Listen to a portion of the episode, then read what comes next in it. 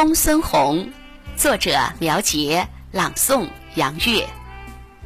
四十而学公孙弘，不惑之年发奋读。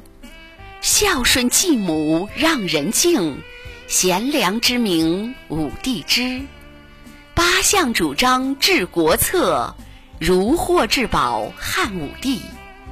百姓安居排第一，对外扩张排第二。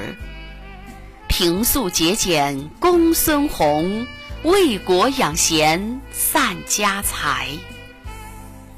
听出精彩，请分享，传承中华文明史。月之音荣誉出品。